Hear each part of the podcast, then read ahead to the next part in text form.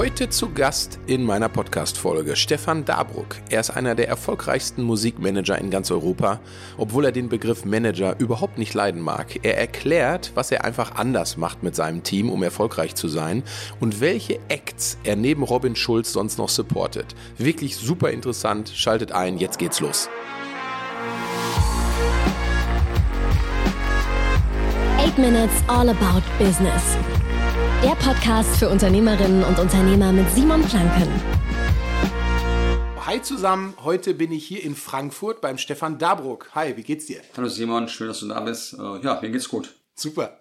Ähm, nicht alle werden mit deinem Namen was anfangen, aber in der Musikbranche bist du ja aus meiner Sicht einer der bekanntesten Musikmanager in Europa. Bist du da der gleichen Auffassung? Das sagt man natürlich selber über sich nicht, aber ich denke mal schon, äh, bin seit mittlerweile 25 Jahren dabei, haben schon den einen oder anderen Erfolg feiern dürfen und ich glaube zumindest, dass ich bekannt bin, ja, sagen wir es mal so. Was sind die bekanntesten Acts, die du managst? Ja, wie gesagt, in den letzten 25 Jahren war natürlich vieles dabei. Die meisten kennen wahrscheinlich Robin Schulz, äh, Alle Farben, äh, Felix Jen, Hugel, cool. haben mit ganz vielen großen anderen Namen auch gearbeitet. Ja, also gerade im Produktionsbereich, ja. Aber das sind schon momentan die gängigen Namen. Ne? Ja, ich habe es gesehen, hier sind goldene Platten äh, wie in der Bücherei Bücher. Wie viel hast du hier rumfliegen? Ist noch überschaubar, aber insgesamt bin ich in den letzten 20 Jahren mit über 1300 Gold, Platin und Diamantschallplatten ausgezeichnet worden.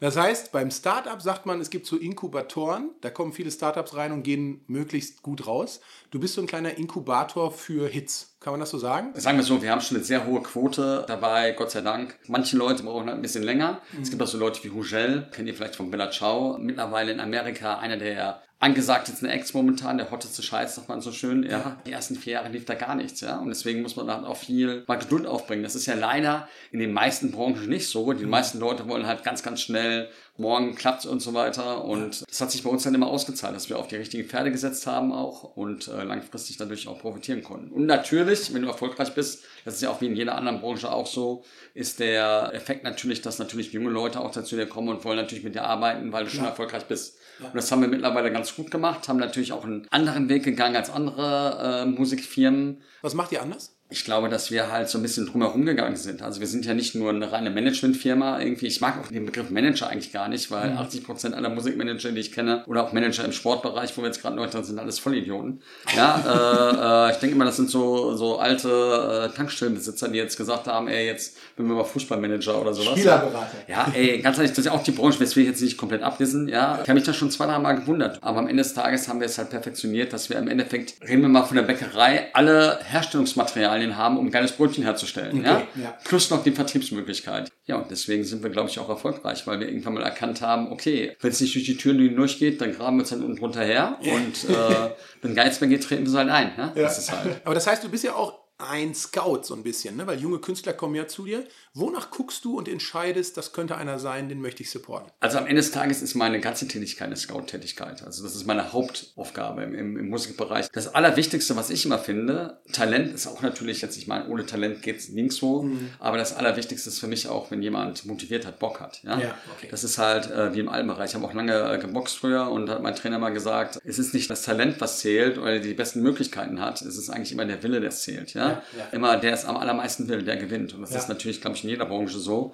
Und so suche ich natürlich auch junge Leute aus. Wenn da jemand ist, irgendwie, der total motiviert ist und es einfach will, der wird dann irgendwann besser sein als derjenige, der nur Talent hat und einfach in Herrn des Tages umhängen möchte oder was ja. auch immer. Aber das ist natürlich auch wie in jeder Branche eigentlich ähnlich, denke okay. ich mal.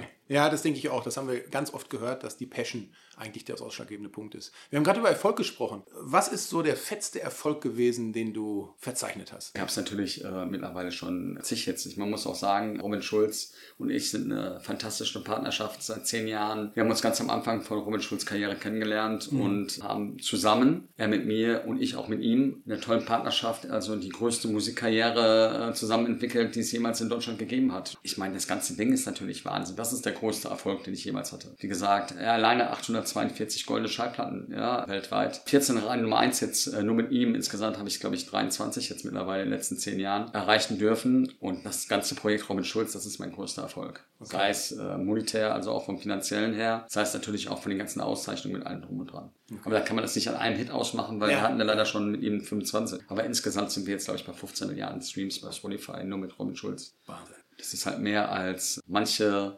Musikbranchen äh, oder Sparten in ganz Deutschland haben. Ne? Krass. Ja. Aber du ähm, sagst ja, also du treibst dich ja selber immer an. Wir haben vorhin drüber gesprochen, auch das nächste Thema Pascha. Da bist du ja mit einem Partner irgendwie eingestiegen. Ja, ich, also wie gesagt, ich bin nicht beim Thema Pascha eingestiegen. Meine Businesspartner, ich habe ein Studio gebaut mit einem Partner in, äh, in Dubai. Und meine Partner haben die Pascha-Gruppe gerade gekauft und haben das Pascha jetzt neu. Ist jetzt auch ganz frisch, dass es offiziell ist. Irgendwie seit zwei Wochen haben das Pascha Ibiza gekauft und die haben da eigene Projekte vor. Aber ich bin nicht in die Pascha-Gruppe eingestiegen. Ja. Aber für den Musikbereich, klar, da bin ich schon fit und da haben wir schon ein paar Sachen vor. Erlösmodelle haben wir vorhin ja schon drüber gesprochen. Du hörst ja immer, der eine hat für 100 Millionen das verkauft und so. Wie heiß findest du das Thema für die Zukunft? Also Musikrechte ist natürlich das Gold der Zukunft, meiner Meinung ja. nach. Das hat man auch gerade gesehen durch Corona. Es gibt natürlich Verlierer in der Musikbranche äh, durch Corona. Es gibt natürlich auf der anderen Seite auch Gewinner.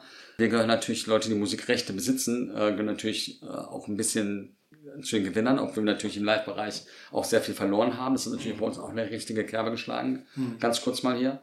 Aber langfristig sind wir natürlich Gewinner durch die Musikrechte. Und das ist natürlich das, was wir auch machen. Junge Produzenten an uns binden, Musikrechte generieren für die Zukunft und die Kataloge der Zukunft, die gerade verkauft werden. Ja, ich meine, das ganze Thema, die ganze Musikbranche ist ja praktisch auch, muss man sagen, wir sind fast auf dem High, All-Time High in der Musikbranche. Und das ist natürlich durch Musikrechte auch entstanden, weil natürlich auch bei den ganzen Rechte bei den großen Plattenfirmen wie Universal, äh, Warner, Sony jetzt auch wieder gestreamt werden. Mhm. Wir haben ja alle ein IPO auch gerade gemacht, also ja. Universal, Warner. Und das ist ja Wahnsinn, äh, wie es da bei denen gerade abgeht. Ne? Aber das Thema ist natürlich noch lange nicht vorbei, also ja. das musikrechte Thema. Und da gibt es halt zwei verschiedene Parteien. Einmal Leute, die auf einer Seite sagen, ich kaufe alte Rechte, mhm. was schon bestehendes. Und dann gibt es natürlich Leute wie uns, die einfach sagen, wir gestalten die Musikrechte der Zukunft. Und das ist das, was wir machen. Wie würdest du deinen Plan für die Zukunft sehen? Was willst du in zehn Jahren erreichen? Wir haben vorhin gesagt, du machst gerade noch einen Pilotenschein für einen Helikopter.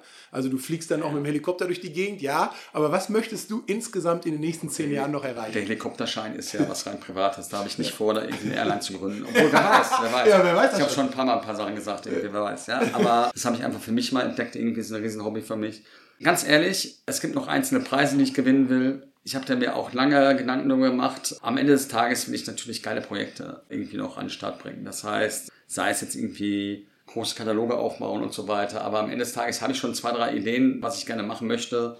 Muss ich nachher mal, wenn das Mikrofon aus ist, im, im Speziellen nochmal erzählen. Aber kennst es auch selber, man ist jung, dann will man das mal haben, dann irgendwelche Autos, whatever und so weiter. Und da bin ich momentan echt voll ab. Leider ist natürlich, darf man auch nicht vergessen, Erfolg immer mit kommerziellem Erfolg auch es, es liegt halt beieinander. Ich bin jetzt nicht jemand, der jetzt sagt, irgendwie, ich muss in meinem Leben 100 Millionen, 200 Millionen, 300 Millionen verdienen oder ja. ich brauche am Ende des Tages 30 Autos und so weiter ja, und noch 50 Uhren. Mhm. Über das Thema bin ich schon ein bisschen hinweg und so weiter. Aber ich will geile Projekte machen. Das Thema Geld kann man sich dann leider gar nicht wehren. Das kommt ja automatisch, aber so war ich noch nie. Ich habe noch nie wegen, ich habe in der Musikbranche nicht angefangen, weil ich sagte, ich will jetzt viel Geld verdienen oder irgendwann äh, einen Sportwagen fahren oder so weiter, sondern ich bin in der Musikbranche angefangen, weil ich gewinnen will. Ja? ja, ja. Und das ist natürlich immer noch so. Das habe ich immer noch, auch mit 48 Jahren, habe ich immer noch dieses Ding, äh, ich kann schlecht verlieren. Ja. Für mich ist das auch alles ein Wettbewerb. Also um es mal auf Fußball zu übergreifen, freue ich natürlich, wenn Frankfurt äh, hier gewonnen hat, aber viel geiler ist noch, wenn Darmstadt auch noch verloren hat. Weißt du, das ist halt, äh, und deswegen sind wir natürlich in einem Wettbewerb und den äh, möchte ich halt gewinnen. Mhm. Und das ist natürlich dann automatisch auch mit äh, finanziellen Zielen zusammenhängt. Da kannst du dich ja gar nicht gegen wehren. Das Geld kommt ja automatisch. Ne? Ja. Wir sind jetzt am Ende der Zeit. Jetzt meine obligatorische Frage, die ich immer stelle. Gibt es Impulse und auch Ratschläge, die du jemandem, der das jetzt hört und der möchte gerne noch erfolgreich werden, was würdest du dem mit auf den Weg geben? Wie soll man an seinen Zielen arbeiten? Auf gut Deutsch, gib Gas. Du kommst ja aus Dortmund, gib Gas. Immer weiter, nicht aufgeben. Ja. Und wenn ihr 30 Mal hinfallt, dann muss man halt äh, 30 Mal auch aufstehen. Beim 31. Mal bleibt es dann halt stehen.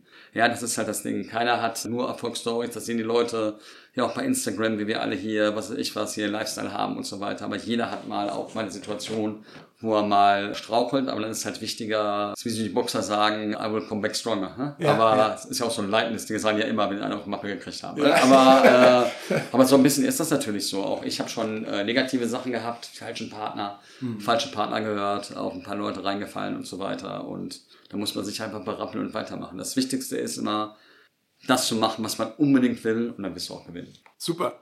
Also, jetzt ist gleich das Mikro aus. Wir unterhalten uns dann über den geheimen Scheiß, äh, den du gerade angekündigt hast. Ich danke dir jetzt recht herzlich für deine Zeit. War ein mega Podcast und ich freue mich auf die, den weiteren Austausch mit dir.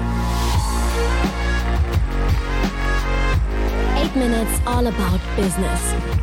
Der Podcast für Mover und Shaker mit Simon Planke.